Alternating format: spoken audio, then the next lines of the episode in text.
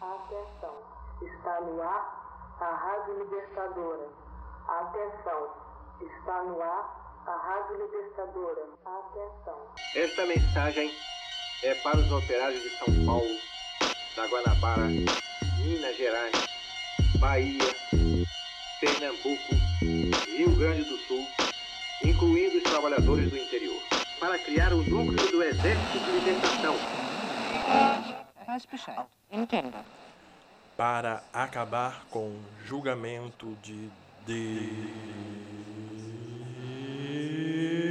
Deus. Tudo isso deverá ser arranjado muito precisamente numa sucessão fulminante.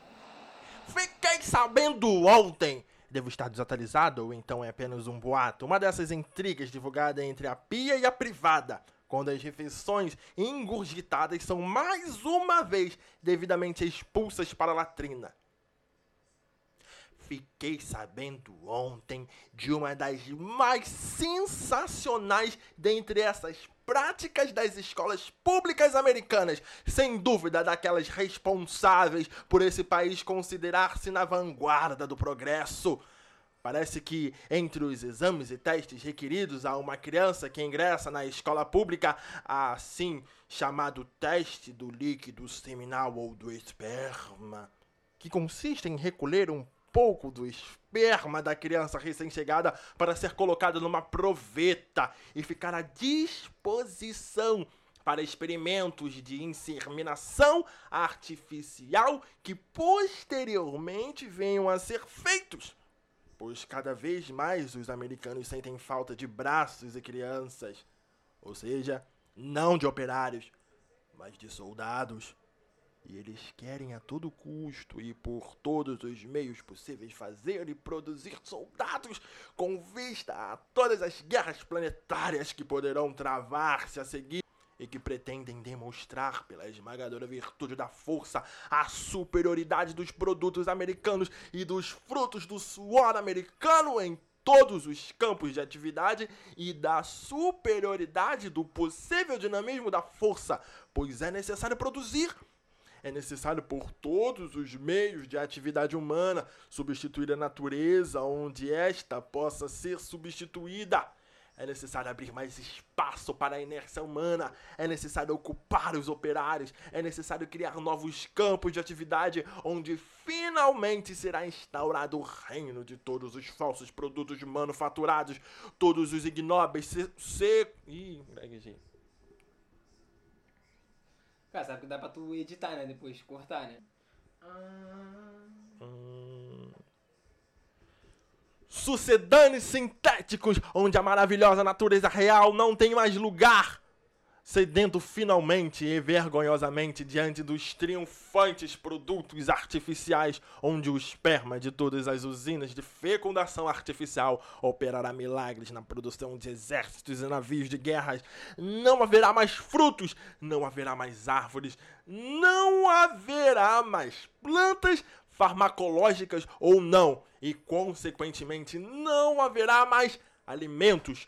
Só produtos sintéticos até dizer chega entre os vapores, entre os humores especiais da atmosfera, em eixos especiais da atmosfera extraída violentamente e sinteticamente da resistência de uma natureza que dá guerra só conhecendo medo.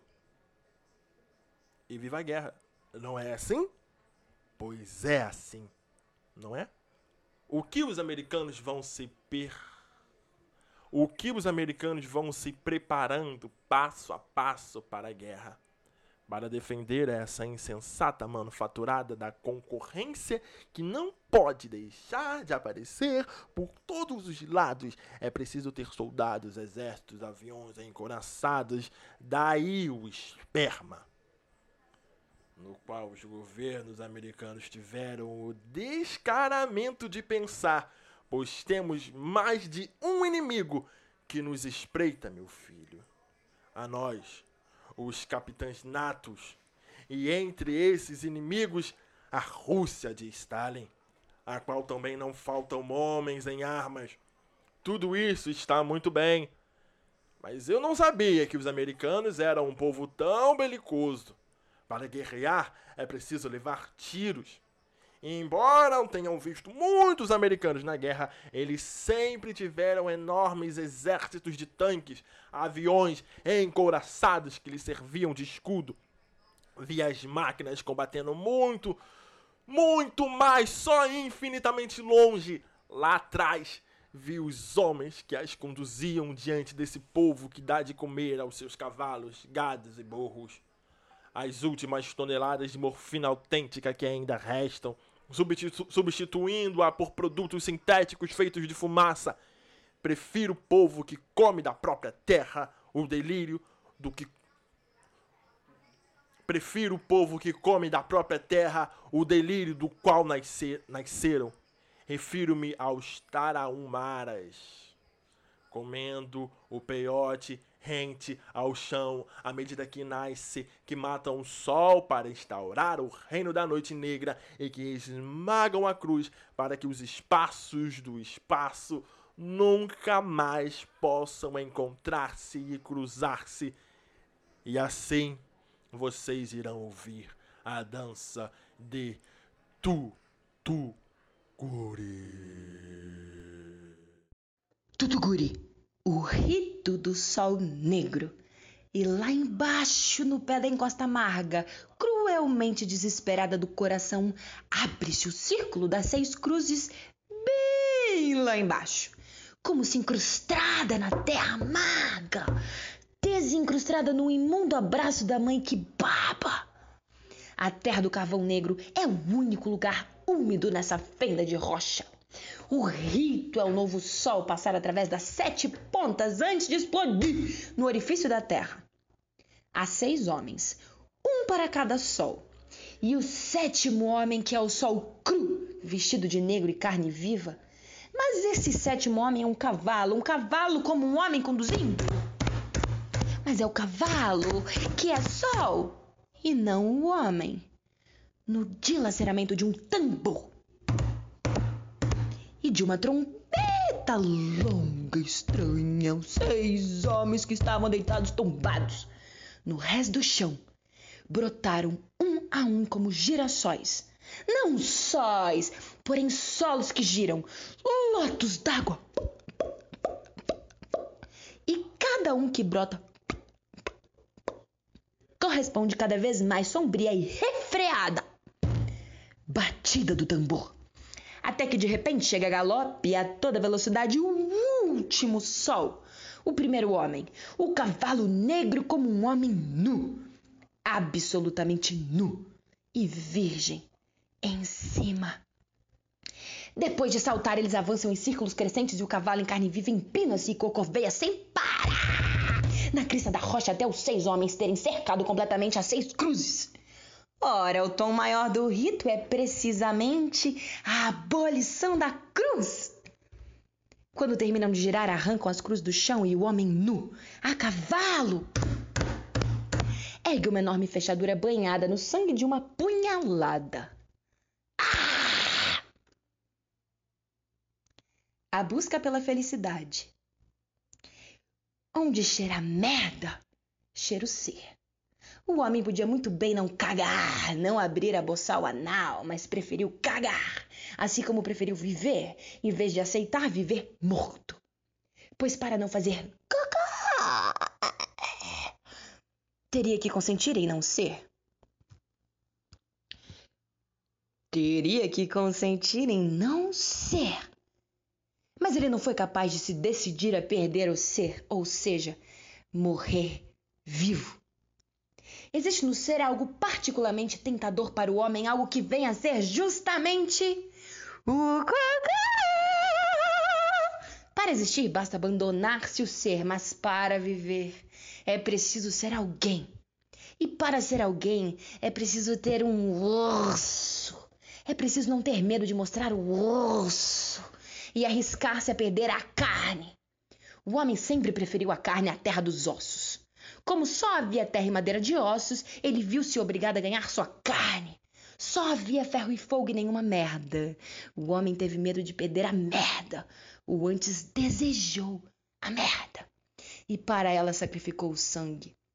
Para ter a merda, ou seja, carne, onde só havia sangue um terreno baldio de ossos, onde não havia mais nada para ganhar, mas apenas algo a perder, a vida. Orete modo tu edire, a língua, o ânus ou a glande. E Deus, o próprio Deus, espremeu o movimento.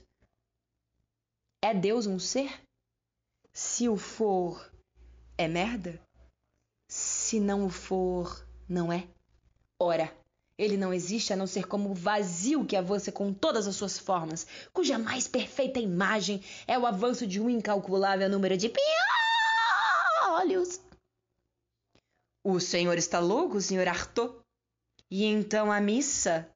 Eu renego o batismo e a missa. Não existe ato humano no plácido erótico interno que seja mais pernicioso que a descida do pretenso Jesus Cristo nos altares. Ninguém me acredita e posso ver o público dando de ombros, mas esse tal Cristo é aquele que diante dos percevejos Deus aceitou viver sem corpo quando uma multidão descendo da cruz, a qual seu a qual seu Deus pensou tê-los pregado há muito tempo se rebela e armada com ferros, sangue, fogo e ossos avança desafinando o invisível para acabar com o julgamento de Deus. A questão que se coloca. Que é grave é sabermos que atrás da ordem deste mundo existe uma outra. Que outra? Não sabemos. O número e a ordem das suposições possíveis neste campo é precisamente o infinito. E o que é o infinito? Não sabemos com certeza. É uma palavra que usamos para designar a abertura de nossa consciência diante da possibilidade desmedida, inesgotável e desmedida. E o que é a consciência? Não sabemos com certeza.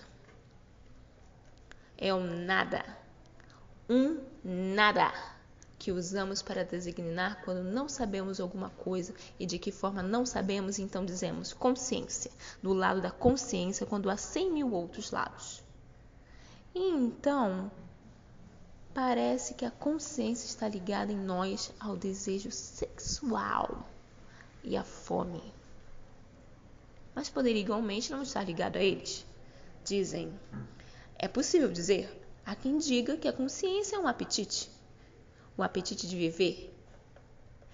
E imediatamente, junto com, a, com o apetite de viver, o apetite da comida, e imediatamente nos vem à mente, como se não houvesse gente que comesse sem um mínimo apetite e que tem fome.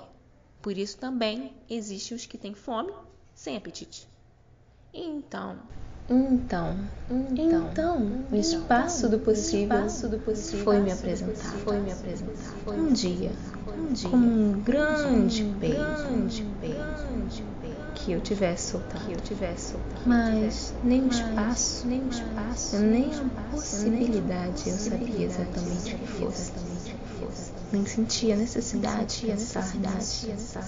Eram palavras inventadas para definir coisas que existiam, que não existiam, diante da permanente urgência de uma necessidade de suprimir a ideia. A ideia e seu mito, e no seu lugar instaurar a manifestação tornante dessa necessidade explosiva, dilatar o corpo da minha noite, da minha noite, nada nada meu, eu, eu que é noite, é noite, nada, nada, nada. Em reflexão, em reflexão, mas que a explosiva afirmação de que há alguma coisa para dar lugar, para dar lugar, meu corpo, meu corpo, meu corpo, meu mas, mas, como reduzir o meu corpo a um gás? Dizer que tem um corpo porque tem um gás que se forma em mim? Não sei, não sei, mas sei, mas sei que, que, que, que o espaço, espaço, o tempo, o tempo, a dimensão, a dimensão, o devir, o devir, o futuro, o futuro, o destino, o destino, o destino, o céu, o céu, o não céu, o não céu, o eu, o eu não eu, o não eu, o nada, são pra mim, são pra Mas há uma coisa que é algo, uma só coisa que é algo e que sinto por ela querer sair. A presença da minha dor de corpo. A presença ameaçadora, infatigável do meu corpo. Ainda me pressionem com perguntas e por mais que eu me esquive a elas, há um ponto em que me vejo forçada a dizer não, não.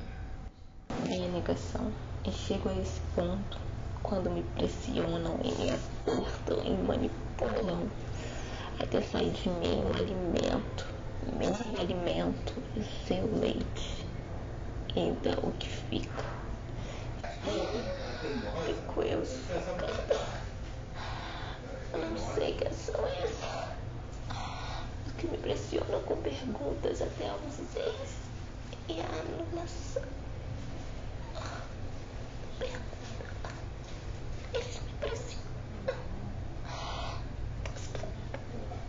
A ideia de um corpo e de ser um corpo. Foi o tom que eu senti o obsceno. Que soltei um peito de saturação e de excesso e de revolta pela minha sufocação e que me pressionavam o meu corpo e contra o meu corpo. E foi então que eu explodi. Porque o meu corpo não se troca nunca.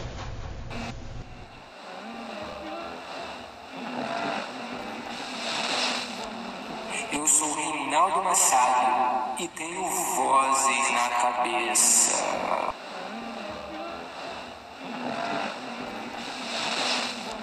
Com as novidades do BBB 21.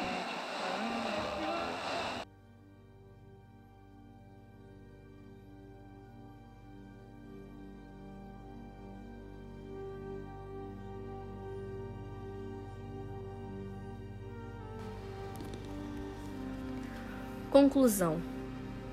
E para que serviu essa emissão radiofônica, senhor Arthur? Em primeiro lugar, para denunciar um certo número de sujeiras sociais oficialmente sacramentadas e aceitas. Primeiro, essa emissão do esperma infantil doado por crianças para fecundação artificial de fetos ainda por nascer e que virão ao mundo dentro de um ou mais séculos. Segundo, para denunciar esse mesmo povo americano que ocupou completamente todo o continente dos índios e que faz renascer o imperialismo guerreiro da antiga América, o qual fez com que o povo indígena anterior a Colombo fosse execrado por toda a humanidade precedente. Terceiro, senhor Arthur, que coisas estranhas o senhor está dizendo? Quarto, sim, estou dizendo coisas estranhas pois, contrariamente ao que todos foram levados a crer, os povos anteriores a Colombo eram estranhamente civilizados, e isso pelo fato de conhecerem uma forma de civilização baseada exclusivamente no princípio da crueldade. Quinto, e o que exatamente vem a ser isso de crueldade? Sexto, isso eu não sei responder. Sétimo, Crueldade significa extirpar pelo sangue, e através do sangue de Deus, o acidente bestial da animalidade humana inconsciente, onde quer que se encontre. Oitavo. O homem, quando não é reprimido, é um animal erótico. Há nele um frêmito inspirado, uma espécie de pulsação que produz inumeráveis animais, os quais são formas que os antigos povos terrestres universalmente atribuíam a Deus. Daí o que chamaram de espírito. Ora, esse espírito originário dos índios americanos reaparece hoje em dia sob aspectos científicos que meramente acentuam seu mórbido poder infeccioso, seu grave estado de vício, um vício no qual pululam doenças, pois riam-se à vontade. Isso que chamam de micróbios é Deus. E sabe o que os americanos e os russos usam para fazer os seus átomos? Eles usam os micróbios de Deus.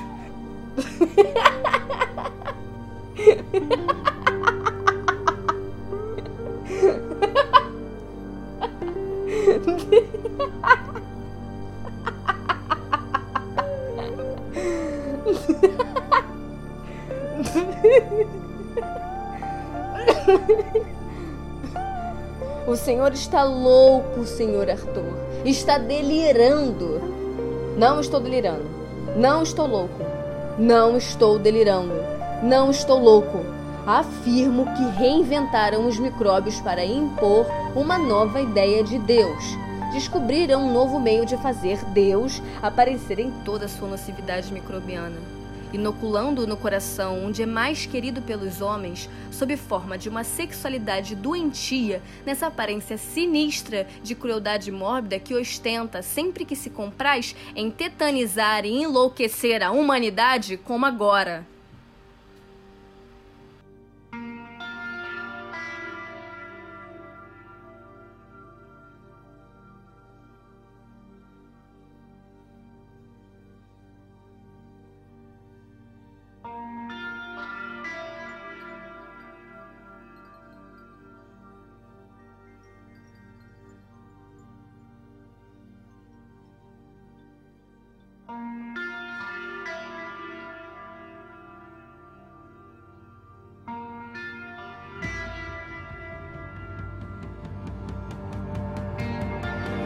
Ele usa o espírito de pureza de uma consciência que continuou cândida como a minha, para asfixiá-la com todas as aparências que espalha universalmente pelos espaços. E é por isso que Arthur, o Momo, pode ser confundido com alguém que sofre de alucinações. O que o Sr. Arthur quer dizer com isso? Quero dizer que descobri a maneira de acabar com esse macaco de uma vez por todas. E já que ninguém acredita mais em Deus, todos acreditam cada vez mais no homem. Assim, agora, é preciso emascular o homem. Como? Como assim? Sob qualquer ângulo, o senhor não passa de um maluco, um doido varrido. Colocando de novo, pela última vez, última vez na mesa de autópsia para refazer sua anatomia, o homem é enfermo porque é mal construído. Temos que nos decidir a desnudá-lo para raspar esse animal que o corrói mortalmente. Deus, e juntamente com Deus, os seus órgãos. Se quiserem, podem meter-me numa camisa de forças, mas não existe coisa mais inútil do que um órgão. Quando tiverem conseguido um corpo sem órgãos, então terão libertado dos seus automatismos e devolvido sua verdadeira liberdade. Então poderão ensiná-lo a dançar as avessas, como nos delírios dos bailes populares. E esse avesso será o seu verdadeiro lugar. E esse avesso será o seu verdadeiro lugar. E esse avesso será o seu verdadeiro lugar.